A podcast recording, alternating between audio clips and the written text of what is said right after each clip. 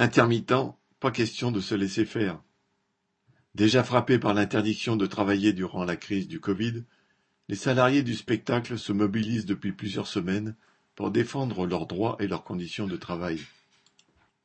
Des dizaines de milliers de travailleuses et de travailleurs du spectacle dépendent du régime dit d'intermittence pour vivre entre deux contrats de travail établis en durée déterminée d'usage, le temps d'un spectacle ou d'un festival.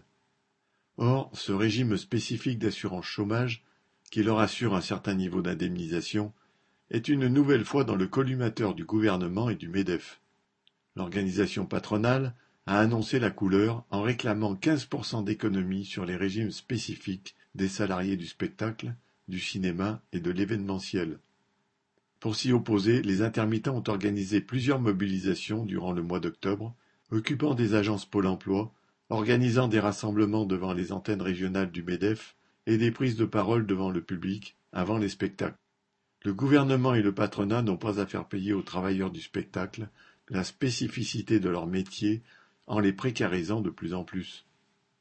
Augmenter les cotisations, diminuer les indemnités ou rendre plus difficile encore l'accès à ces régimes spécifiques, ce n'est pas acceptable.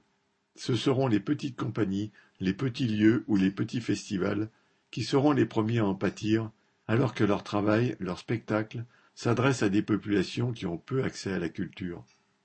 Malgré l'accord intervenu le 27 octobre entre les organisations patronales et celles des travailleurs du secteur, les intermittents veulent continuer à faire entendre leur voix.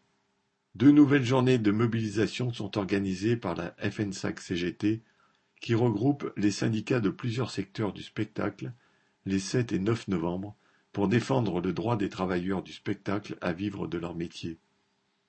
Correspondant Hello.